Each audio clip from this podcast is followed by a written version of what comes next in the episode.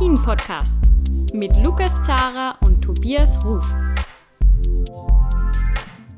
Hallo zu einer neuen Folge von Après-Ski, der Alpin-Podcast. Ich bin der Lukas Zara vom Standard in Wien und in Rosenheim sitzt der Tobias Ruf von Chiemgau 24. Servus Tobias. Hi Lukas. Ähm, wir haben uns jetzt eine Woche Auszeit gegönnt. Äh, wir planen das natürlich, sind nicht überrascht davon, dass wir auch Ende Februar, Anfang März noch einen Skiweltcup haben.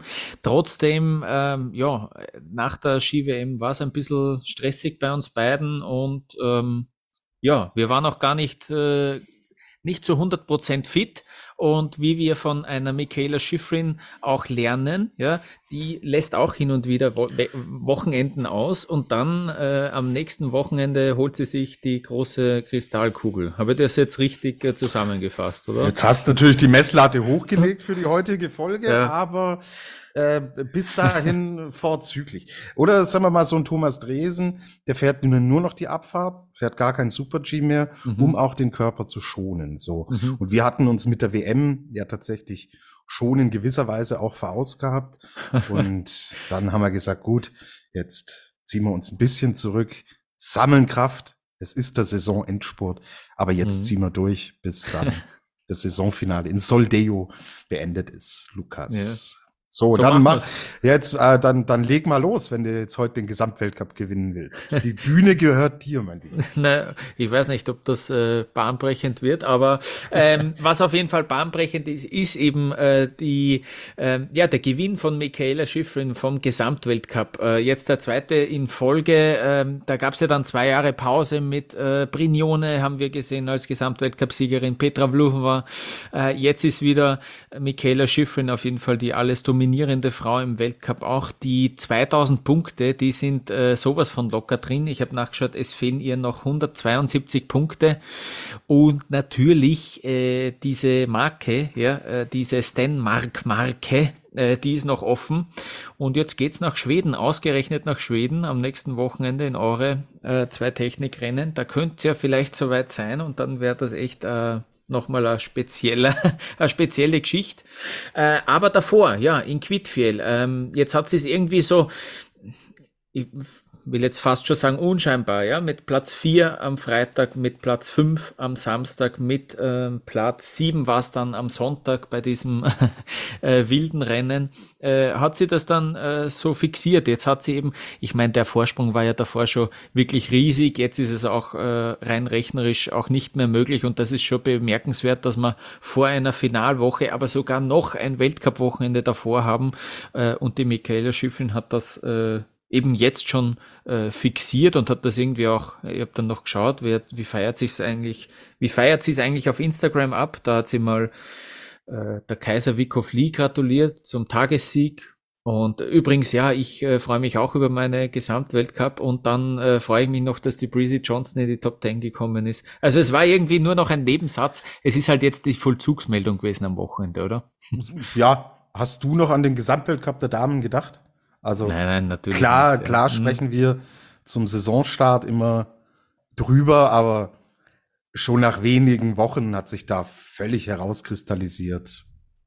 Wird, sie wird's gewinnen und es gibt, gab halt auch, ehrlich gesagt, keine wirkliche Konkurrenz, die es auch nie darauf ausgelegt hat, zu sagen, man will den Gesamtweltcup attackieren. Also eine Petra Vlhova hat es ja in der Saison, in der sie es geschafft hat, auch offensiv mhm. angegangen und offensiv kommuniziert. Das ist ein Karriereziel, das will ich erreichen. Aber das war ja weder von ihr noch von der Lara Gutberami. Bei einer Sophia Gotcha fehlt es halt dann an der Vielseitigkeit am Ende des Tages. Und ähm, ja, deswegen war ja nie irgendwie eine Thematik da. Sogar noch weniger als bei den Herren, wo ich vom Gefühl her auch schon seit Wochen dieses Ding längst mhm. abgeschrieben habe. Mhm. Also bei Odermatt wird's auch ein Nebensatz sein, vielleicht ein bisschen akzentuierter, weil es für ihn schon noch mehr was Besonderes ist, weil es dann erst, erst in Anführungsstrichen der zweite wäre. Und mit Kilde schon auch ein, ein echt cooler Konkurrent da war, gerade in den Speed-Disziplinen konnte man sich da schon an so einem Duell im Endeffekt ähm, aufhängen. Ja. Aber mhm. bei den Damen, es gab ja keine Konkurrentin für Schifrin. Nicht disziplinspezifisch und schon gar nicht, was das große Ganze angeht. Mhm. Ja, ähm, es war irgendwie auch so für mich den Eindruck, dass, dass das dass da auch vielleicht die Athletinnen selber dann gar nicht so sehr dran gedacht haben, nicht? In der Zielsetzung für diese Saison einfach. Ja, ja, genau. Dass sie, dass sie eben auch wissen, eine Schifferin, die, die so, die überstrahlt sowas von alles. Ähm, jetzt ist es eben äh, aktuell die erste Verfolgerin heißt Lara Gutberami. Das sind über 800 Punkte ähm, Rückstand, die sie da hat. Eben auch eine Petra Vlhova, eine Federica Brignone, die wirklich wieder auch gut in gut in Form ist, in vielen Disziplinen äh, vorne mitfährt. Ähm, aber, aber trotzdem auch nicht, äh, nicht einmal auch das Programm fährt, äh, das eine Michaela Schiffrin hinlegt. Und ja, dementsprechend war das, war das eigentlich relativ früh klar. Und der Sport lebt ja von diesen Duellen und Zweikämpfen. So. Mhm. Und das Einzige, was auch von der Persönlichkeit und von der Art, den Sport auszuüben, das Potenzial hätte, wäre ein Duell Gotcha gegen Schiffrin. Aber dadurch, dass Schiffrin mhm. den, die Akzente bei weitem nicht auf die Abfahrt äh, legt, und die Abfahrt die Paradedisziplin von Gotcha ist, gehen sie sich da mehr oder weniger auch aus dem Weg und dann hast du überhaupt kein Potenzial mehr. Mhm. Ja, eben, äh, wie, wie du sagst, das war schon, ähm, das war schon cool zu verfolgen, so ein Vlhova Schifrin genau, ähm, genau. eben, ja, äh, das, das, das ist, das ist ganz klar der Fall. Ähm, ich muss äh, irgendwie aus neutraler Sicht auch und aus Berichterstatter-Sicht sagen, ich hoffe, das äh, wird wird in der kommenden Saison auch wieder der Fall sein, dass sie da vielleicht auch wieder auch eine Athletin bewusst irgendwie vornimmt. Äh, jetzt, jetzt machen wir nochmal äh, einen Angriff auf die große Kugel, wenn das natürlich auch, äh, so wie es aktuell ausschaut, zumindest wirklich, wirklich schwer wird. Also bei uns machen die Presseagenturen damit auf, Schifrin verpasst Dänemark-Rekord. mhm. Es klingt nach einer Niederlage. Ja, ja. Aber sie hat im gleichen Atemzug den Gesamtweltcup gewonnen. Mhm. So. Und äh, das Sie hätte ja, sie hätte ja wahrscheinlich schon im, im Januar aufhören können zu fahren. Sie hat es trotzdem gewonnen. Also das ist eine außergewöhnliche sportliche Leistung. Aber Mai, ähm, ja, das, das ist halt auch Teil des Sports. Frag deutsche Fußballfans.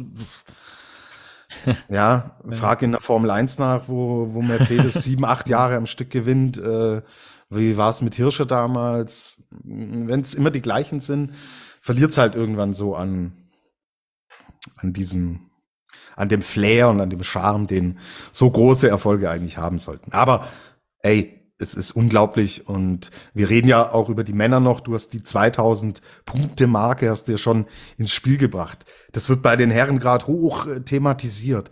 Knackt oder mal diese 2000 2000er Schallmauer von Hermann Mayer ja, für Schifrin ist das im Endeffekt every year Business, so ja. gefühlt. Also unglaublich. Ja. Kann man nur den Hut ziehen. Ähm, ich auf die Gefallen, dass ich mir jetzt äh, komplett äh, blamier, aber ähm, wäre es nicht irgendwie, die hat nicht die, die große Kugel hat sie noch nicht bekommen am Wochenende oder habe ich das irgendwie verpasst? Nein, du hast auch nichts gesehen, oder? Nein, nein, das, da, die, die gibt's, die gibt's äh, ganz am Ende. Die gibt's in Soldeo. Ich, ja, ich, ich frage mich halt, ich frage mich halt, ob das nicht ähm, weiß nicht, nett wäre, wenn man die dann auch schon äh, dorthin verschifft und dann, hey, darum geht's und dann, also dann, dann wäre es halt vielleicht nochmal auch äh, so ein bisschen mehr eine Zeremonie und ein bisschen mehr, dann gäbe es auch Fotos zum Beispiel dazu, ja, ähm, sie mit der großen Kugel. ja, aber ja. das, das ist so irgendwie ja. Tradition, dass man, dass man mhm. das ganz am Ende dann macht und ja. das ist auch völlig okay, weil sonst müsstest ja irgendwie immer A, den Rechenschieber mit dabei haben und da würdest ja die Kugel ab Mitte Februar im Endeffekt überall hin, überall mhm. hin mitnehmen. So, ja. Ähm, Stimmt, ja. ja. Ich verstehe, was du meinst, aber ja. ähm, da, dafür ist auch ein Saisonfinale da, um dann alle nochmal zu ehren und die dann entsprechend zu würdigen. So mhm. und aber wenn sie Sehnsucht hat, ich glaube, sie weiß, wo noch ein paar solche Dinge rumstehen zu Hause. ah ja, das kann sein. Ne? Ja, ähm, genau. Die Michaela Schifrin, die war nicht die einzige, die äh, Kristallkugel fixiert hat. Äh, das ist auch der Sophia Gotcha gelungen. Ähm, auch das jetzt ähm, nicht super überraschend, weil sie einfach, wie du schon gesagt hast, die absolut beste äh, Abfahrerin in diesem Winter auch wieder war. Äh, mit am zweiten Platz dann äh, am Samstag hat sie das letztlich ähm, ins Trockene gebracht. Ähm, ja, äh, fand ich ganz spannend, wie sie gleich im Ziel irgendwie äh, die vier hergezeigt hat mit ihren Fingern. Und dann später hat man sie nochmal gesehen, da hat sie nochmal die vier in die Kamera gezeigt und dann hat sie sich gedacht, hey, es wäre ja lustig, wenn ich was mit meiner ledierten Hand mache. Hat dann nochmal extra diese, die nach wie vor geschwollene äh, Hand da äh, hergezeigt. Ja, also die vier, das ist ihr sofort bewusst gewesen, auch wie sie im Ziel, äh, im Ziel angekommen ist. Das war irgendwie dann auch äh, cool zu sehen, dass das auch irgendwie im Kopf war für sie, an diesem Wochenende. Jetzt machen wir das fix, äh, die, die Abfahrtskugel. Ähm, ja, im Super-G ist sie ja ausgeschieden äh, am, am, Tag davor, interessanterweise auch am Sonntag, fast denselben Fehler in diesem Zielhang, äh, hat sie wieder, da hat sie ja voll verdreht und schon wieder fast am selben Tor irgendwie oder an derselben Stelle ausgeschi äh, ausgeschieden. Also sie ist und bleibt äh, eine Hasardeurin auf der Piste, aber ähm, ja, sie hat sich äh, die Kugel geholt, zum vierten Mal äh, die Abfahrtskugel geholt. Und du ähm, ärgerst dich auch ein bisschen, weil man jetzt ähm, eben auch den Titel von dieser Folge nicht ähm, auf den Sieg von der Kaiser Vico Flea ähm, ja, äh, drehen können. Was war denn dein Vorschlag? Äh, wir sind Kaiser. Ja, für alle österreichischen Freunde hatte ich das für euch vorbereitet, aber das Wochenende hat so viele Geschichten geschrieben, dass ähm, dieser Sieg ein bisschen nur in den Hintergrund rückt, aber ist natürlich ein Riesending. So, erste Norwegerin, die eine Weltcup-Abfahrt gewinnt. Mhm, stimmt, das ja, genau. zu Hause in Quidfjell. Wow, mega Geschichte. Ähm, sie hat eine sehr schwere Zeit auch hinter sich, mhm. viele Verletzungen gehabt. Und ja, Teil dieses norwegischen Ensembles, das war echt durch die Bank weg ähm, super loben müssen mit ihr jetzt auch noch in diesen Speed-Disziplinen ähm, hast du ja eigentlich in, inzwischen in fast jeder Disziplin Männer, Frauen übergreifend mindestens eine Norwegerin, einen Norweger, der Rennen gewinnen kann. Und das ist schon cool. Also ja, besondere Geschichte mit all dem Hintergrund. Äh, ja, hätte sie sich auch keinen besseren Ort im Endeffekt aussuchen können, als das zu Hause zu schaffen. Sehr schöne Geschichte und Deswegen der inoffizielle Folgentitel Wir sind Kaiser. ne?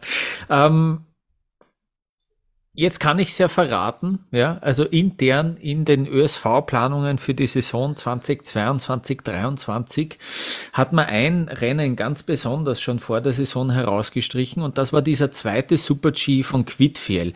Bei dem wollte man unbedingt, ähm, äh, wollte man unbedingt äh, ganz groß zuschlagen und das ist äh, vollkommen gelungen, ja, äh, kann man sagen. Ein Dreifach-Sieg, äh, wie in den allerbesten Zeiten des ÖSV, möchte man meinen. äh, na, ganz verrücktes Rennen am Sonntag. Ich äh, scherze natürlich nur, das war muss man schon auch sagen, gewissermaßen ein Zufallsprodukt. Äh, wir wissen, dass diese drei äh, Athletinnen, die dort am Podest stehen, äh, wirklich tolle Skifahrerinnen sind. Ähm, ich habe noch das Bild von der Sophia Gotcha im Kopf, wo sie dann einmal abgefangen wurde. Die erste war, glaube ich, die Franziska Gritsch, die da vorne reingefahren ist, die so irgendwie ähm, sie geärgert hat, zu irgendwem auch was gesagt hat und so auf der Art, ja gut, was will man da machen, äh, was soll das eigentlich, ja. Also dieses Rennen, ja, äh, starker Schneefall zu Beginn, schlechte Sicht zu Beginn und es ist einfach mit den höheren Startnummern immer besser geworden. Die Sophia Gotcha selbst hatte die Nummer 16, weil da merkt man auch wieder, dass die im Super-G echt auch, ähm, ja, einige Rennen ausgelassen, aber eben auch immer wieder ausgeschieden. Ähm, die hatte also auch schon eine eher höhere Startnummer. Es war ja auch lange die Jasmin Fluri da vorne drin, obwohl Athletinnen bis zu eineinhalb Sekunden in dem Schlussteil noch aufgeholt haben auf sie. Ähm, also ganz verrückt. Und dann war es eben, ja, dann war es eben Ortlieb, Venier und Kritsch, die sind alle mit Startnummern jenseits von äh, 25, 26 äh, nach vorne gefahren. Ähm, ja, bei der Nina Ortlieb auch irgendwie dasselbe. Die, ist sogar, die hatte sogar die Startnummer 31, da sieht man eigentlich wieder, ähm, ich habe jetzt nochmal nachgeschaut, die ist dreimal, in den ersten drei Saisons Super Gs ist sie ausgeschieden und dann war sie 26. und 29. Also da ist ja überhaupt nichts gegangen in dem Super G bis jetzt, äh, in dieser Saison. Und auch ihre Fahrt war ja wirklich nicht perfekt. Die hat einmal in einem Steilhang, äh, die, also voll äh, die Skier reinstellen müssen. Und trotzdem, äh, also ein ganz verrücktes Rennen, weil eigentlich keine ohne Fehler runterkommen ist und dann, äh, ja, es muss trotzdem eine Siegerin geben. Und es war dann die Nina Ortlieb, die Stefanie Venier, die zuletzt ein bisschen einen Auf Aufwärtstrend gezeigt hat, aber halt in sehr langsamen und kleinen Schritten, würde ich sagen, die war ja schon mal ähm, der Zweite in der in der Weltcup-Wertung in der Abfahrt. Ähm, da waren überhaupt äh, damals drei Österreicherinnen vorne, erinnere ich mich gern zurück. äh, ist natürlich auch eine Weltcup-Siegerin schon, aber die hatte jetzt auf jeden Fall eine schwere Zeit in den letzten Monaten, ja fast schon Jahren. Zumindest die letzten zwei Saisons waren, waren wirklich ähm, war nix eigentlich. Und dann gibt's noch die Franziska Gretsch, die äh, zum ersten Mal überhaupt aufs Podest fährt im Super G, auch ähm, generell vor dem Wochenende in Quidfiel ähm, eigentlich noch keine nennenswerten Ergebnisse hatte in dieser Disziplin. Und da äh, zeigt sie jetzt anscheinend auch, also die geht auch den Weg äh, offenbar, diese dritte Disziplin zu etablieren, mitzunehmen. Ähm, äh, bin sehr gespannt, wie dieses Projekt unter Anführungszeichen auch weitergeht, ob sie wirklich dann auch ähm, ein, ein, ein dichteres Programm fährt, ähm, vielleicht auch weiß ich nicht, äh, auch auf der Suche nach, äh, sie merkt, dass sie, dass es im Slalom mit einem mit einem Weltcupsieg ähm, schwierig wird. Ich, ich, ich weiß es nicht. Ähm, werden wir auf jeden Fall sehen. Ähm, äh, aber, aber ja, offensichtlich, dass sie da, dass sie da eben auch, wenn sie nach Quidfield reist, äh, für diese zwei Super Gs, dass sie da auch äh, diese Disziplin ähm, mitnehmen will. Ja, ja, ich finde sie aber schon ist schon eine der wenigen, die echt einen Schritt nach vorne gemacht haben in dieser österreichischen Mannschaft. Also wenn wir auch die ganze Saison über betrachten, sie hat, sie hat nicht den ganz großen Sprung gemacht, aber es ist schon so ein gesunder Entwicklungsschritt, finde ich, den sie gegangen ist. Kann man ja wirklich nicht von allen behaupten. Und ja, wie du sagst, Slalom wird immer schwieriger und wenn man sich anschaut, wie eng der Super G ist, ja, dass du da wirklich keine Dominatorin drinnen hast, ähm, ist das schon ein Bereich, wo Optionen auch in Richtung Zukunft da sind. Also ich kann diese Idee sehr nachvollziehen. Mhm. Auf jeden Fall, du hast jetzt äh, diese, dieses enge Rennen äh, angesprochen im, in der Super-G-Wertung und das ist tatsächlich vermutlich sogar eine Disziplin, auf die man wirklich besonders schauen kann dann im, im, in der Finalwoche in Soldeu, ähm, weil da haben jetzt äh, eins, zwei, drei, vier, fünf Athletinnen noch die Chance äh, auf diese Disziplinenwertung. Wir haben Kurtoni als erste, dann Gutberami, Hütter, Mowinkel und Brignone. Die liegen alle äh, nicht einmal 50 Punkte auseinander. Also das wird sicher noch ähm, ein, ein äußerst spannendes Rennen. Ja, äh, ich, ich, ich schließe jetzt noch den Kreis. Ja, Sag. Äh, die Cortoni führt ja die, das Ranking an, ohne ein Rennen gewonnen zu haben. Mhm. Also ohne einen Super G gewonnen zu mhm. haben. Mehr muss man, glaube ich, nicht sagen zu der mhm. Wertung. Ja, stimmt. Ähm, wer, um, um jetzt den ÖSV-Bogen äh, äh, zu schließen, wer auf jeden Fall ein Rennen gewonnen hat, ist die Conny Hütter, nämlich am Freitag mit einem exzellenten Schlussteil. Und das ist schon eine bemerkenswerte äh, Geschichte auch nochmal. Nach einem Wochenende in Cromontana, wo sie, ähm, wo sie sehr offen und sehr äh, anschaulich er erklärt hat, dass ihr während der Fahrt Bilder in den Kopf gekommen sind von einem schweren Sturz äh, ein Jahr davor, wo sie so eine schwere Kopfverletzung äh, davongetragen hat, die sie bis heute sogar äh, hin und wieder ähm, ja, bedient. Äh, sie ist wirklich immer wieder mal auch eingeschränkt im Training, muss sie immer wieder mal ähm, Zeit freischaufeln und frei nehmen und wirklich äh, zurücktreten, ähm, ein, zwei Schritte, äh, das langsamer angehen. Dass sie dann da nach Quidfell fahrt ähm, und den Super G gewinnt, äh, bemerkenswert. Und mir ist aufgefallen, sie ist in beiden Super Gs im untersten Abschnitt die schnellste gewesen. Ja? Also sie hat das am Freitag gewonnen und am, ähm, am Sonntag äh, hat sie da wieder die Bestzeit gefahren, ähm, äh, dieses, dieses äh, Stück in das Ziel. Ähm, also da hat sie, da hat sie auf jeden Fall das Rennen am Freitag gewonnen. Am Samstag ist sie äh, ausgeschieden in dieser, in dieser, in dieser langgezogenen Kurve. Ähm, aber ja, im Super G hat super geklappt. Mhm. Ganz wichtig, schon auch, ähm, ich will den ÖSV-Bogen nochmal aufmachen. Ja. Mit ein bisschen größerem Bild. Lukas, wie ist denn dein Gefühl? Glaubst du, dass jetzt auch im Sommer, dass es vielleicht unruhig wird, dass es personell Veränderungen gibt, worauf ich anspielen will? Gestern, heute ist Montag, gestern ist die nordische Ski-WM zu Ende gegangen. So, jetzt nehmen wir mal die drei großen Bereiche. Einmal Biathlon, dann nehmen wir das alpine Skifahren und der nordische Bereich. Das sind auch die Fokusdisziplinen im österreichischen Skiverband. Kein einziger Weltmeistertitel steht da. Also Snowboard, äh, Freestyle, okay, mit so einer Anna Gasser, die liefert halt immer wieder. Mhm. Aber das ist ja nicht der Fokus, auch nicht in der Öffentlichkeit. Also das ist dann, es gab punktuell natürlich Medaillen und Erfolge und einzelne gute Leistungen, aber dass man als Verband ganz ohne Titel dasteht, das müsste eigentlich schon zu denken geben und das müsste für so einen Verband wie den ÖSV aus meiner Außensicht schon für Unruhe sorgen. Ist mein mhm. Gefühl. Was, wie siehst mhm. du es denn? Äh, das ist sicher ein guter Punkt. Ähm, Witzig, dass du es ansprichst. Äh, der Sportchef vom Standard hat, ähm, hat äh, eine Analyse geschrieben dazu, ähm, hat eben auch äh, dieselbe Überlegung angestrengt wie du, äh, alle Weltmeisterschaften zusammenlegen, hat auch Biathlon dann noch mit reingenommen. Äh, da kommt raus, dass von der Anzahl der Medaillen nur Norwegen äh, mehr Medaillen mhm, geholt mhm. hat bei diesen ganzen äh, Weltmeisterschaften und Österreich eben da auf Platz zwei, gleich auf mit Schweden, glaube ich.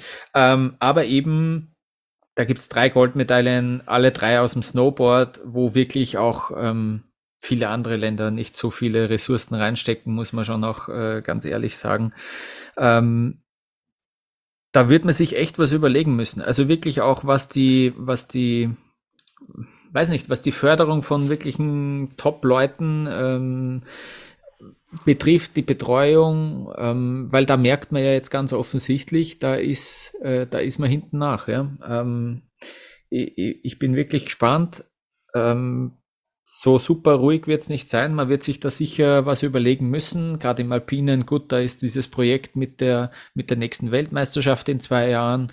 Ähm, ich glaube, ich glaube, ich glaube, da wird's ich glaube, ich glaub, da wird es keine großen Änderungen geben. Ich glaube, dem, dem, dem will man jetzt vertrauen, äh, den Leuten, die da, die da am Werk sind. Und bei den anderen Bereichen muss ich auch gestehen, bin ich, bin ich nicht so tief im Detail drinnen.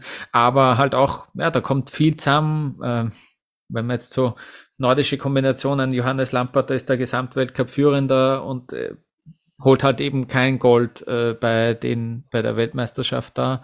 Ähm, eben und so, so zieht sich's halt weiter ja. Ähm, kann man jetzt kann man jetzt äh, viele Bereiche durchgehen.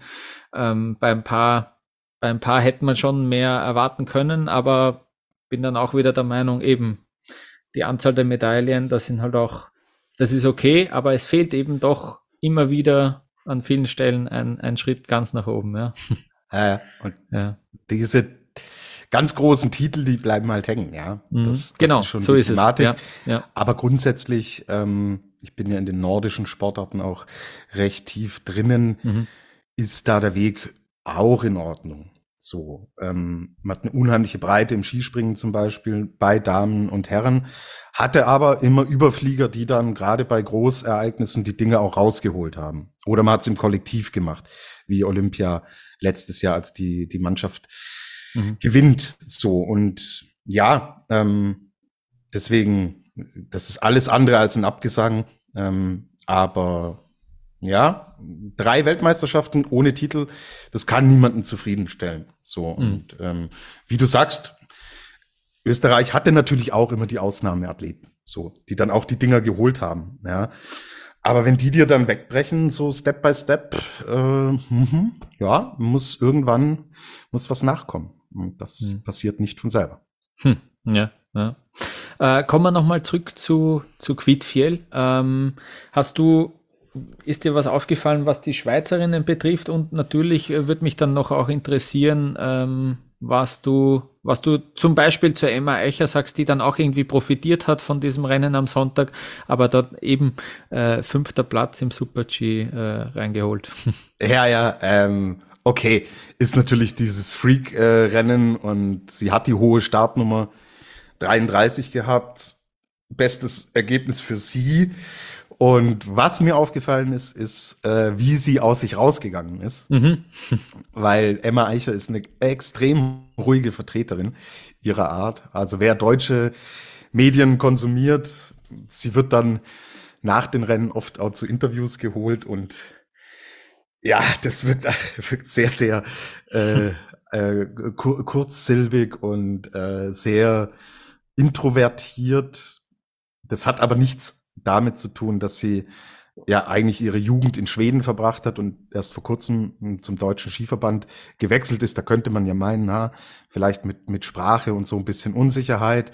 Aber das ist es überhaupt nicht. Also das, das äh, Presseteam des deutschen Skiverbandes hat uns auch erzählt, hey, äh, wir haben auch mit den Schweden geredet und die Emma war auch auf Schwedisch so introvertiert und so ruhig und mhm. ähm, dass sie so aus sich rausgeht, ist cool. Ist alles echt ein wichtiger, guter Entwicklungsschritt. Ähm, und solche Ergebnisse, egal wie sie zustande kommen, die geben dann auf jeden Fall einen Push nach vorne, auch vom Selbstverständnis her.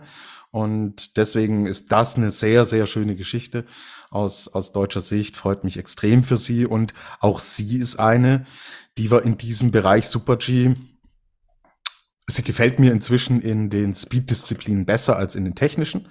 Habe ich zum Saisonbeginn eigentlich noch anders gesehen, aber ähm, klar, wenn so ein Diamant geschliffen wird, gibt's halt Stellen, wo man merkt, ah, da, da passt der Schliff doch noch mal besser als in anderen Bereichen. Und ähm, guter Punkt, ähm, nehmen, wir, nehmen wir natürlich sehr gerne mit aus deutscher Sicht. Kira Weidle war auch eine eigene Geschichte an dem Wochenende, dass sie ähm, in der zweiten Abfahrt war's. Also in der Abfahrt am Samstag, ja. Ah, ja, in der Abfahrt. Diese, diese, ja. dieses ja, ja. Tor, gell? Ja. Genau, genau. Da ist sie, da ist sie mit, mit dem Unterarm, mit der Hand hängen geblieben, hat auch echt geschrien. Also das waren, waren Schmerzen. Das hat man, hat man über die Mikrofone gehört. Dann hat sie eine Schiene äh, bekommen, gerade für den Unterarm. Mhm. Und hat es eigentlich technisch dann auch ganz cool gelöst, dass sie nämlich am Sonntag oben überhaupt nicht anschiebt, mit den Stöcken, sondern nur in den Schlittschuhschritt gegangen mhm. ist und so im Endeffekt diesen, dieses Handicap in Anführungsstrichen kompensieren konnte und Startnummer 19, sie hat unten Uhr abgefeiert. Vierter Platz wäre das beste Ergebnis gewesen im Super G für sie. Sie konnte in dem Moment natürlich noch nicht wissen, dass da diese hohen Startnummern noch, noch davor ballern. Aber ähm, gutes Rennen auch für sie und Jo, zwei deutsche Damen in den Top Ten in einem Speedrennen. Puh, müssen wir, müssen wir ein Stückel zurückgucken. Also ich glaube, es war 2019 oder so.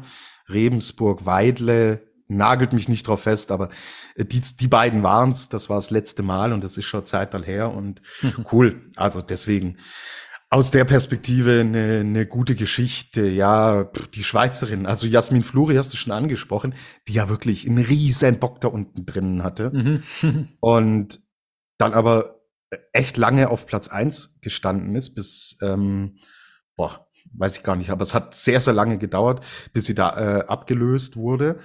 Und das hing ganz klar mit den Bedingungen zusammen, weil ähm, kurz nach ihr, Start Nummer drei, kam Alice Robinson. Mhm die dann stürzt. Gott sei Dank gut ausgegangen, hat auch einen Ski verloren und äh, das sah zwischendurch echt ein bisschen kritisch mhm, aus, ja, aber ja. sie ist äh, lachend ins Ziel gefahren, deswegen Ferndiagnose Dr. Ruf sagt, da muss dann, da kann nichts Großes passiert sein, ja. Ähm, und da hat dann dieser, dieser Schneefall halt so krass reingedrückt. Und ich weiß, danach kam Johanna Helen, die hat mir so leid getan. Weil die ist eigentlich ein, äh, ein echt ordentliches Rennen gefahren. Ja, es war genau die Startnummer vier direkt danach. Keine Chance. Hm. Die hat ja. oben Zeit verloren. In diesem flacheren Bereich keine Chance. Die ist nicht vom Fleck gekommen. Und das fand ich dann schon bezeichnend und äh, sie kam auch in, im Ziel an, hat mit dem Kopf geschüttelt, hat gesagt, ja, was, was, was soll denn das hier? Also, wo, wo sind wir denn? Also, nee, hat mir auch nicht gefallen, dass man da auch nicht an Vorläuferinnen oder irgendwas äh, denkt, die da wenigstens ein bisschen diese, diesen Bereich frei äh, schaufeln. Weil ab dem steileren ging's dann. Da setzt sich der Schnee halt nicht so fest. Aber ja, die hat mir da, hat mir da echt schon leid getan. Und ja, Stefanie Jenal, zehnter Platz, Startnummer mhm. 39, ja, aber pf, mei, klar, die Ergebnisse stehen, die sind da, alles schön und gut, aber sind Dinge, die man fix nicht überbewerten darf. So. Aber für jede Athletin individuell, die dann, die dann solche Ergebnisse erzielt, ist es äh, sehr erfolgreich. Dann gab es natürlich noch äh, zwei dritte Plätze, Lara Gutberami, die im ersten Super G dritte wurde und Corinne Sutter die dritte in der Abfahrt wurde, ist irgendwie so ein Spiegelbild auch, finde ich, von beiden in der ganzen Saison. So ganz diesen Sieges, äh, dieses Sieges äh, Selbstverständlichkeit, den beide hatten, auch in den letzten Jahren, die ist schon abhanden gekommen. Gibt natürlich auch Gründe mit Verletzungen und so weiter. Und sie tauchen dann immer mal doch wieder auf, auf dem Stockerl. Im Rennen danach sind sie aber dann irgendwie relativ weit weg und so spinnt sich die ganze Saison irgendwie bei beiden gefühlt durch. Weil wir haben vor allen Dingen von Sutter, denkt dran, wo sie beide Kugeln gewinnt, auch Jahre gesehen, wo sie immer geliefert hat. Und das haben wir irgendwie nicht mehr. Also deswegen nicht wirklich viel Neues und über Michel Gesin und das Material will ich, will ich nicht mehr sprechen. Das, mhm. das hörst noch einmal in der Saisonanalyse von mir, aber ich mache jetzt, äh, mach jetzt den, den Boykott in dem Bereich. Sehr gut. Ähm, ich würde ich würd dann vorschlagen, dass wir eine kurze Pause machen und dann äh, widmen wir uns dem, dem Wochenende, äh, das in Espen äh, stattgefunden hat. Bis gleich.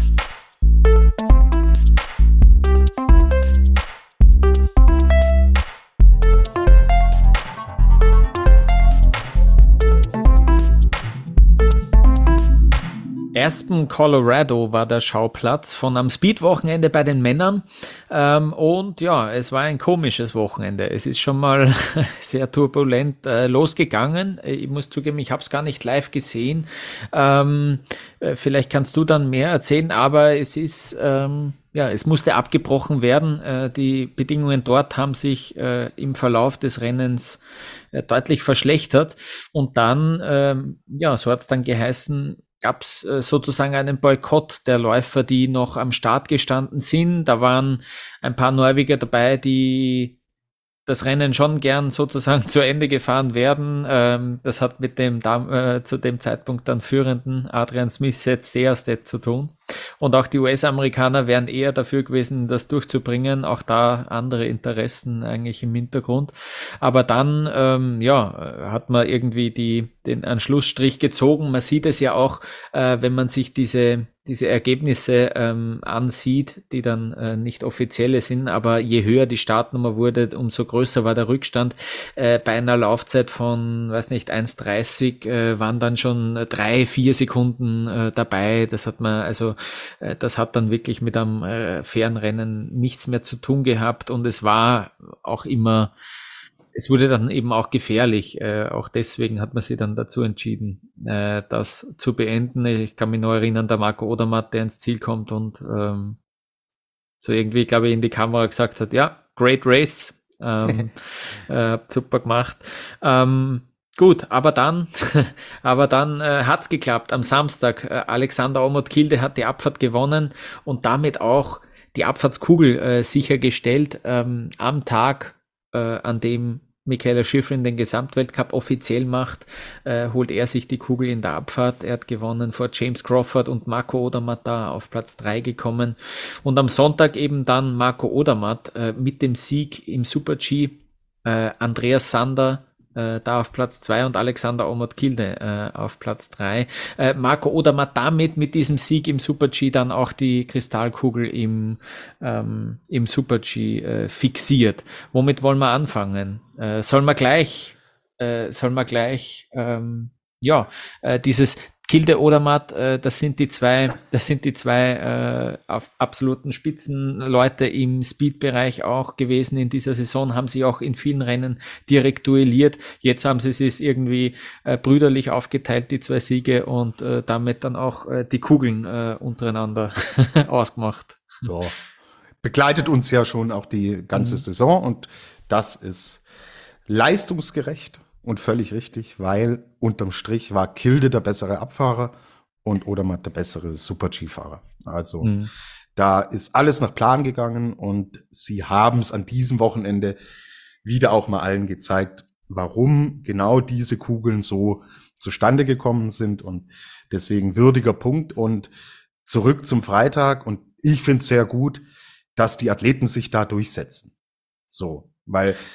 Mhm. das ist im, im Spitzensport, egal in welchem Bereich man schaut, gerade auch im Wintersport, ist es nicht immer der Fall. Und da sitzt dann eine Jury und ein Veranstalter, die andere Interessen haben und Dinge durchprügeln. Und dass die Athleten in dem Moment sagen, nein, wir fahren nicht mehr weiter. Wir boykottieren das Ding jetzt hier. Zeigt, wer am Ende doch am längeren Hebel sitzt. Und das ist gut. Mhm. Hat mir ja, stimmt. Äh, er hatte in der Vergangenheit auch schon Rennen gegeben, wo das, wo das nicht so war, wo auch Athletenstimmen nicht so gehört wurden. Ja, ähm, jetzt äh, hat das irgendwie anscheinend dann gut funktioniert, ja. Und jetzt irgendwie, weil es war ja auch, ist ja abgebrochen worden irgendwo im Bereich der 20er Nummern, gell? Also es haben dann auch wirklich nicht mehr so viele gefehlt. 30 müssen gestartet äh, sein, damit dieses Rennen dann zählt. Äh, man hätte auch sagen können, komm, jetzt boxen wir das durch, dann, äh, aber äh, das, dazu ist es nicht, nicht gekommen und ja, ähm, dementsprechend kein Rennen am, am Freitag, kein offizielles jedenfalls. Ähm, ja, sag was zum äh, Podest äh, von Andy Sander, weil du hast äh, dich ja schon sehr kritisch geäußert in den letzten Wochen. Ähm, sicher auch zu Recht. Äh, die, die Ergebnisse vom DSV Speed Team waren ja wirklich, äh, waren ja wirklich nicht da. Ähm, jo, wann, war, wann, wann war das letzte Podest eines deutschen Speedmannes, Lukas? Was ist dein Gefühl? Ähm, puh. Ähm, boah. Muss eh der Dresden gewesen sein, oder? Nicht? Also das letzte Podest war bei der WM ja. in Cortina. Na gut, ja, ja, das, das ist, ja. das ist klar. Und ja. davor 2020 Thomas Dresen. Mhm, ja. Und jetzt fragst du ja, mich, warum ich mich kritisch äußere. ja, jetzt sei nicht so streng. Oder sie ja, hat doch, gehört doch. und jetzt. Äh, ja, ja. gut, dann, dann äh, haben sie die letzten drei Jahre aber nicht, nicht, nicht äh, zugehört. Okay, ja, ja. Mhm.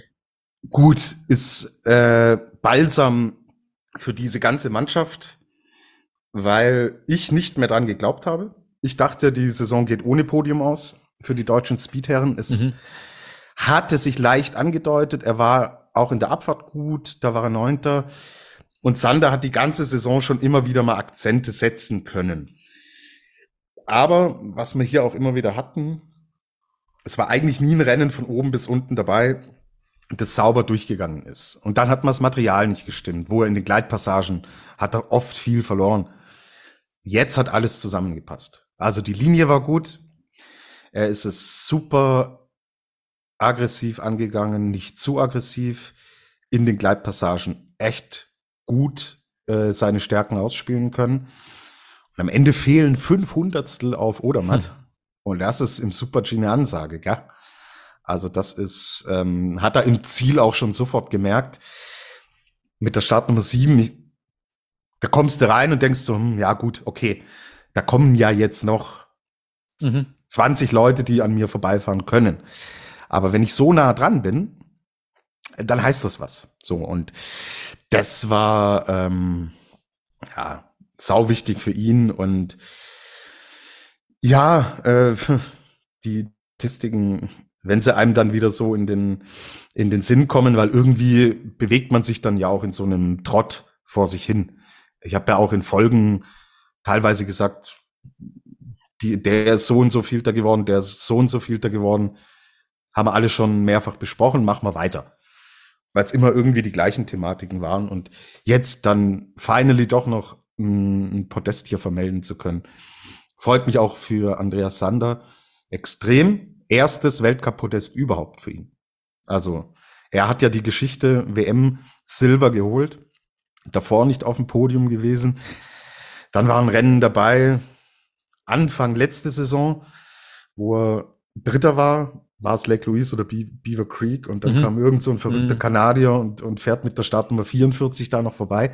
also es hat irgendwie nie sollen sein und jetzt hat es endlich geklappt. Jetzt ist dieses Ding auch abgelegt und ja, hey, in Richtung Weltcup-Finale schauen wir einfach, was, was das jetzt noch, ähm, vielleicht noch mal ein cooles Ergebnis hinten raus fahren und dann komplett aufarbeiten diese Saison, weil sowas zeigt ja, so ein Ergebnis zeigt, dass es gehen kann und dass man nicht von der Grundvoraussetzung her so weit weg ist, wie es die Ergebnisse immer wieder gespiegelt haben.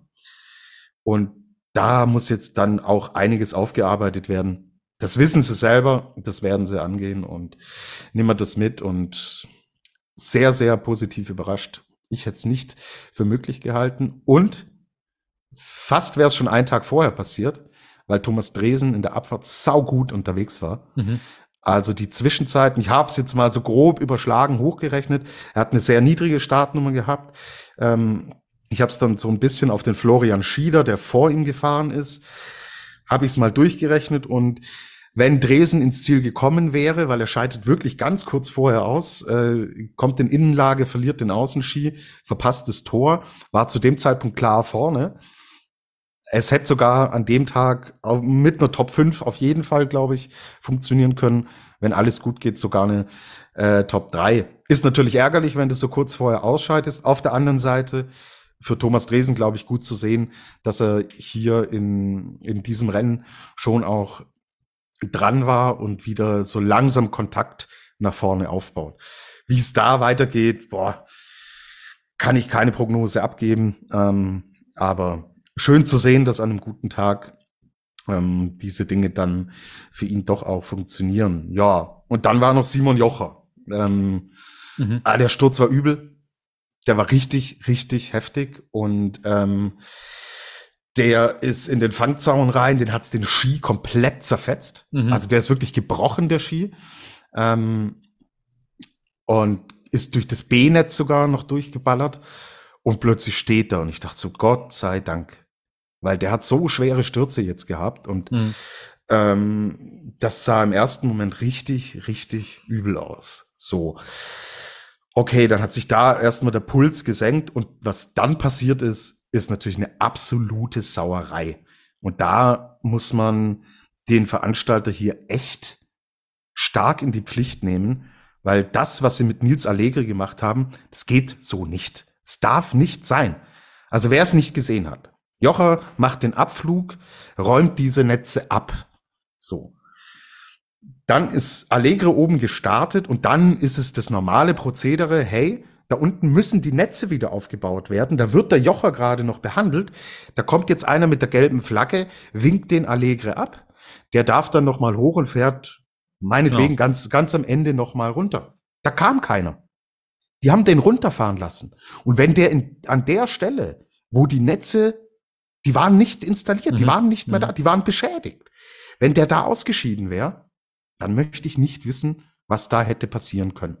Also das ist äh, grob fahrlässig und es tut mir leid, wer Weltcuprennen veranstalten will, das ist für mich mit nichts zu erklären und das muss Konsequenzen haben. Wer und wie da die Verantwortung letztlich ähm, zugeteilt wird, das weiß ich nicht, aber es muss was passieren, weil das ist Gott sei Dank ist alles gut gegangen, aber das hätte, also wenn ich sowas sehe, äh, nee, da da sage ich auch nicht, ja, Fehler sind menschlich oder sowas, weil das ist grob fahrlässig. Und das, ja, äh, musste ich jetzt hier nochmal loswerden und mhm. ist auch, auch ein Teil der, der Geschichte. Also die Deutschen haben, was die Stories angeht, schon geliefert dieses Wochenende, aber auf die hätte ich in dem Bereich tatsächlich gerne verzichtet. Ja, der ORF hat das dann in, in, einem Nebensatz eigentlich am Sonntag erwähnt, äh, dass eben der FIS-Renndirektor Markus Waldner sich auch zusammengesetzt hat mit den Organisatoren und angeblich relativ laut geworden ist und ja, äh, eben, ja, ich glaube, ich glaube auch in dem Fall äh, natürlich und so auf die Art, äh, hey, wenn ihr da wirklich ähm, in Zukunft auch nächstes Jahr wieder im Kalender vorkommen wollt, dass äh, sowas sowas ist eigentlich ähm, nicht zu entschuldigen und so weiter. Ähm, ohne Details jetzt genau rausgehört zu haben, aber da gab es auf jeden Fall natürlich auch ähm, ja Besprechungen über diese über diese Szene ja und andere. Genau, ja. Ja, für den ÖSV unterm Strich kein Podestplatz ähm, an diesem Wochenende. Während die Frauen zweimal gewonnen haben, ähm, ist ein vierter Platz von Stefan Babinski ähm, das beste Ergebnis. Äh, der Vincent Griechmeier, der hat ein bisschen so sein Mojo verloren aktuell, kommt mir vor. Ähm, ja gut, der war Zweiter zum Zeitpunkt des Abbruchs am Freitag, aber ja, haben wir eh schon drüber geredet, dass da ja ähm, nur wirklich die niedrigen Startnummern irgendwie Chance auf eine Topzeit gehabt haben. Ähm, und der ist halt einer, der sich dann hinstellt und gnadenlos äh, sich selbst kritisiert auch. Also der sagt dann, ja, Super G, ähm, ich meine, ich habe da zweimal den Ski angestellt, äh, an Stellen, wo es kein anderer irgendwie macht äh, und ich mache das, äh, er ist Siebter geworden ähm, und das ist einfach nicht, äh, checkt er nicht warum und überhaupt keine Überzeugung dabei gewesen. Ähm, und solche Sachen. Also der, der ist da eh, wie gesagt, sehr, äh, sehr hart zu sich selbst. Äh, Platz vier ähm, auch in der Abfahrt äh, von Vincent Kriechmeier. Ähm, also der ist auch, der ist auch Vierter geworden da am Samstag schon. Ähm, ja, aber der ist, ähm, der ist immer sehr grantig. Wenn er nicht äh, ausgerechnet äh, ein Rennen gewinnt, sind wir das eh gewohnt von ihm, muss man, muss man ehrlich sagen. Und wenn er es dann gewinnt, dann ähm, ist er auch immer sehr zurückhaltend. Deswegen finde ich ihn dann äh, relativ angenehmen Kerl eigentlich, was das betrifft. Ja, ähm, zu Marco Schwarz gibt's zwei schlechte und eine gute Nachricht. Die eine schlechte ist, er ist im Super-G gestürzt, äh, recht komischer Sturz, aber das glimpflich ausgegangen, ist, glaube ich, äh, ins Ziel gekommen, also alles äh, gut gegangen. In der Abfahrt das schlechteste Ergebnis seiner Karriere eingefahren. Und jetzt kommen wir zum guten Teil. Es ist halt der elfte Platz geworden und es war seine zweite Abfahrt im Weltcup. ja, ähm, also ist nicht so schlecht, würde ich sagen. Er hat sich auch ziemlich gefreut drüber. Ähm, ja, ähm, der zieht das jetzt äh, beinhart durch. Ähm, war da im Speed-Wochenende dabei, wird genauso wie der Marco Odermatt äh, da jetzt nach Kranzkagora äh, so schnell wie möglich fliegen, den Jetlag ignorieren und dann am Wochenende zwei Riesenslaloms ähm, äh, fahren. Ja, und sonst halt, äh, also Daniel Hemmetsberger irgendwie so für mich, äh, zumindest im Jänner oder Anfang Jänner, die Nummer zwei im Speed-Team bei den Österreichern. Weiß nicht, ob man das jetzt so auch sagen kann. Da läuft es irgendwie gar nicht. Ja, auch wieder ein Ausfall dabei gewesen im Super G. Ähm, puh, ja, der hat gerade irgendwie eine extrem riskante Fahrweise natürlich, aber irgendwie fehlt es ihm da so an der, ja, weiß nicht, vielleicht auch an der Dosierung jetzt, das wirklich so in den Griff zu bekommen, das zu tun, äh, was es braucht und eben nicht mehr. Ähm, hin und wieder bei manchen Strecken geht das dann auf ähm, und dann klappt es, dann fahrt er auch aufs Podest. Ähm, jetzt aktuell zuletzt ähm, eher nicht so. Das ist mir äh, halt auch aufgefallen. Ähm, was mir auch noch aufgefallen ist, äh, ganz was anderes, der Kilde zweimal Bestzeit im ersten Streckenabschnitt, aber für mich eh auch wenig verwunderlich. Du machst dann Start, dann geht's flach los und dann ist der Kilde bei der ersten Zwischenzeit vorn. Ja, es gibt größere Sensationen im Weltcup. Der kann das halt echt. aber, aber schon Wahnsinn, dass das halt, dass es das halt gibt, nicht? Ich meine, die anderen trainieren das ja auch, die machen das ja auch schon ihr Leben lang, aber trotzdem schafft das der Kilde da anscheinend am besten. Das ist schon äh, bemerkenswert. Kilde das, überhaupt. Äh, ja. Ist auch was, was er mit Schifrin trainiert hat. Das haben ja, sie genau, im Laufe der ja. Saison auch mal gesagt, dass er das halt so gut kann mhm. und er da mit Schifrin dran auch dran gearbeitet hat und sie sich da auch verbessert mhm. hat. Ja, es ist, es ist arg. Ich meine, ich habe das ja fast ein bisschen an den Haaren herbeigezogen gefunden, die Geschichte, aber es ist echt so. Es ist naja, so. Ja, ja. Na, äh, spannend. Und ja, der Kilde generell eigentlich äh, auch auf Siegkurs äh, am Sonntag gewesen und dann eigentlich einen wirklich groben Fehler, da ist er ganz einen weiten Weg fahren im Super G da beim, beim Schlusshang. Generell der Super G fand ich relativ witzig. Das war halt einfach alles grad gesetzt. Dann war es kurz Steilhang, dann waren es drehende Tore, damit man es ein Super G nennen kann. Dann wieder Kerzengrad und dann nochmal drehend. Und dann ist eh die Kurve, die du gar nicht anders setzen kannst, ins Ziel rein. äh, fand ich einen lustigen Super G eigentlich. Ja. Ähm, ja, und zu den Schweizern vielleicht noch. Also Odermatt, über den haben wir schon gesprochen. Der hat die Super-G-Kugel äh, sich geholt. Ähm, die große haben wir auch schon angesprochen, so gut wie eigentlich. Auch da warten wir sozusagen ein bisschen auf die Vollzugsmeldung. Ähm, und ein bisschen die Frage, diese 2000 Punkte-Marke, die magische, die es bei den Männern äh, da irgendwie auch an, äh, anscheinend gibt und, und die auch irgendwie erwähnt wird öfter, ähm, während das bei den Frauen gar nicht so oft vorkommt irgendwie. Ähm, ja, und abgesehen davon, ähm, ein Loic Meyer finde ich spannend, dass der ähm, da auch mitfahrt äh, für nur ein Rennen. Also der ist die, der hat die Abfahrt äh, ausgelassen und äh, ist den Super G am Sonntag gefahren, ist dort Fünfter geworden. Ähm, der hat sich den, den Trip da äh, sozusagen auch angetan. Wir haben einen sechsten Platz vom Nils Hintermann äh, in der Abfahrt gesehen.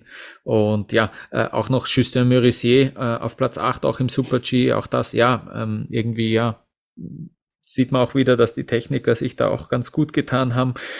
Und dann haben wir noch, ähm, weil er auch irgendwie äh, zum deutschsprachigen Podcast gut dazu passt, äh, die letzte Startnummer im Super G äh, fährt auf Platz 6, der Nico Gauer aus Liechtenstein mit der Startnummer 53. Ähm, fand ich eine lustige Geschichte. Ich habe leider keine TV-Bilder mehr gesehen. Der OF war zu diesem Zeitpunkt auch schon in seinem Hauptabendprogramm schon lange weg.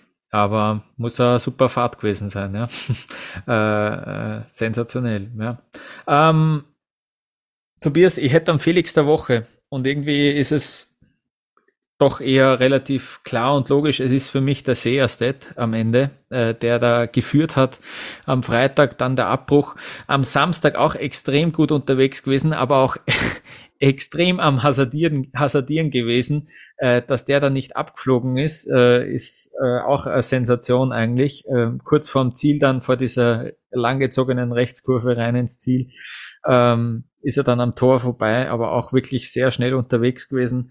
Ja, und dann auch am Sonntag ausgeschieden. Also am Ende steht absolut gar nichts da, obwohl der eigentlich äh, ja super gut drauf war. Äh, ein bisschen bitter, deswegen schenkt man ihm immerhin den Felix der Woche. Ähm, vielleicht kriegt das mit und denkt sie, ma super, es war doch ein super Wochenende. ja.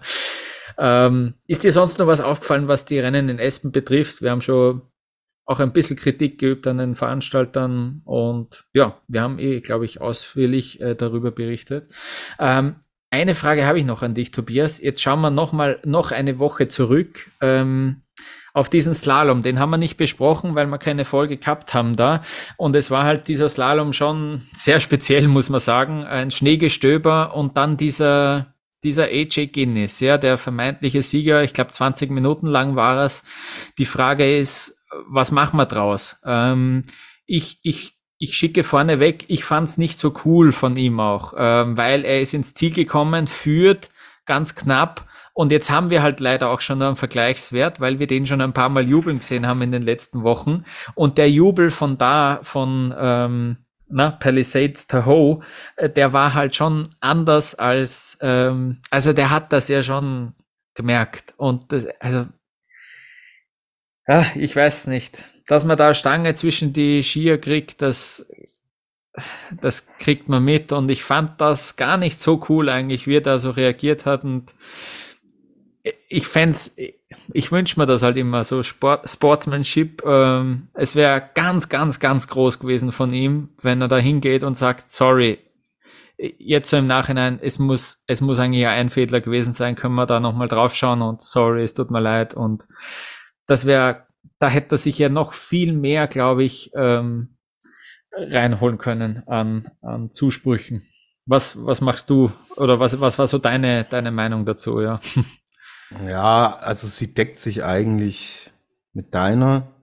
Mhm. Sagen die Aktiven, sagen auch, man merkt es. So. Ja. Also wir können vor dem Fernseher viel erzählen, was man merkt und was man nicht merkt. Ja. Aber die Aktiven sagen ja selber auch, man merkt es so. Und okay, aber ich, sorry, ich will nicht den Stab über ihn brechen. Hm. In dem Moment, was da an, an Adrenalin durch den Körper schießt und was das für Ausnahmesituationen sind. Und wenn da jetzt ein, ein Odermatt zum Beispiel unten ist, der 48 Weltcupsiege so gefühlt in einer Saison holt, Und dann sagt, ja, gut, die 49, na, steht mir nicht zu, streicht es, das war's, ist dann auch noch eine andere Situation, wie wenn sowas einem AJ Guinness passiert, in Anführungsstrichen. Mhm. Aber auf der anderen Seite auch Adrenalin und Aufgeregtheit. In dem Moment ist das eine, das andere, ja. Und ob er es so klar gemerkt hat, das weiß nur er selber. Äh, ich fand es auch in der Gesamtkonstellation sehr unglücklich, weil die Geschichte von ihm so cool ist. Und sie, es hätte einfach so gut nochmal dazu gepasst. So. Ähm, er gewinnt eigentlich sein erstes Rennen, aber mhm. sagt dann, na, ist es nicht. Bin gespannt, ob da im Kopf was hängen bleibt, was wir in Soldeo dann sehen werden. Mhm. Ja, ja. Der, äh, das Lustige ist, der hat, der sich relativ knapp nur für das Weltcup-Finale äh, mhm. qualifiziert, habe ich dann gesehen. Ähm, hat gar nicht so viel äh, gefehlt, dass er da die Top 25 verpasst jetzt. Ähm, ja, dann hat der Alex, Alexander Steen Olsen seinen ersten Weltcup-Sieg gefeiert stattdessen. Ja, ähm, wäre auch nochmal was anderes Norweger, gewesen. Ja. Die Norweger sind so bekloppt. Timon Haugan auf Platz zwei an dem Rennen. ähm, so auch nochmal, hätte, hätte ich gern gesehen eigentlich, dass der Christoffersen äh, da involviert gewesen wäre. Wenn er der gewesen wäre, der oh. eine Hundertstel hinten, ähm, dann wäre das vielleicht äh, Ganz lustig gewesen. Und ich erinnere an dieser Stelle an den legendären Saga vom Ivica Kostelic, wo es um vermeintliche Einfehler, äh, Einfädler von Marcel Hirscher gegangen ist, äh, wo er dann gemeint hat, ähm, das ist zwar nur ein Rennen, aber diese Schande währt eh auf Ewigkeit, oh, ja, äh, ja, ja. weil er da äh, das nicht zugeben wollte, dass er eingefädelt ist, hat er halt äh, sich eingeredet. Äh, Hirscher ist da nicht disqualifiziert worden damals, aber diese Saga war schon ziemlich episch eigentlich damals, wie betont, äh, ja und gewohnt, gewohnt groß äh, gesprochen äh, vom Ivica Kostelic. Ja. Und aber im Hirscher ist es völlig wurscht. So, ja, klar. Das war, na, das war damals, äh, das ist dann ein bisschen weitergegangen, dass da echt so ein bisschen schier geworden. Ich glaube, der hat dann irgendwann mal von Morddrohungen erzählt, sogar der Marcel. Ja, ja, so, zu ja, dem genau. Zeitpunkt genau. war das schon eine, genau, ein Thema. Ja, eben, genau. Aber äh, Wert auf ewig. Ja, ja, klar. Ich glaube, wenn du ihn, hm, der Hirscher wird heute nicht mit gesenktem Haupt äh, durch die Van Dier äh, Firma spazieren und sagen, oh, ich habe immer noch Schande auf mich hm. geladen. Ich glaube aber, dass der Iwica auch äh, heute sehr drüber lachen könnte. Ja, ja, ja. Er wird vielleicht sogar sagen, ja, ich, ich stehe nach wie vor zu dem Satz, aber Klar. er wird auch einsehen, dass, das, dass er da halt äh, übertrieben hat. Also, ja. ja gut, ähm, passt. Äh, am Wochenende, ja. Äh, die Frauen fahren in Ore einen Riesenslalom und einen Slalom. In Kranjska Gora gibt es bei den Männern zwei Riesenslaloms. Der Christoffersen war nicht in Espen, äh, ist 100 Punkte hinter Marco Odermatt in der Riesenslalom-Wertung. Und äh, wenn er da Kristall holen will, dann muss er besser als der Odermatt fahren in Kranzkagora. Äh, das ist jetzt noch ähm, der letzte Hinweis vom Professor Dr. Lukas Zara. Ja, ja genau. ähm, äh, Freitag, Freitag äh, Riesenslalom Damen, genau. Samstag Slalom Damen, Samstag Riesenslalom Herren, Sonntag Riesenslalom Nummer zwei der Herren. Äh, 9.30 Uhr jeweils beginnen die Riesenslaloms bei den Herren. Äh, Damen-Riesenslalom am Freitag beginnt um 10 und das Slalom am Samstag um 10.30 Uhr. Das Sehr gut. war TV-Zeitschrift Ruf mit den Programmhinweisen. Danke vielmals. Äh, danke an alle, die bis an dieser Stelle zugehört haben. Wir freuen uns sehr über Feedback auf Twitter, Facebook, Instagram. Unter Après-Ski Podcast könnt ihr uns da schreiben. Und wir würden uns sehr freuen, wenn ihr uns abonniert, äh, von uns weiter erzählt und uns weiter empfiehlt. Und äh, wenn ihr uns dann auch nächste Woche wieder ähm, zuhört. Bis dahin, alles Gute. Servus.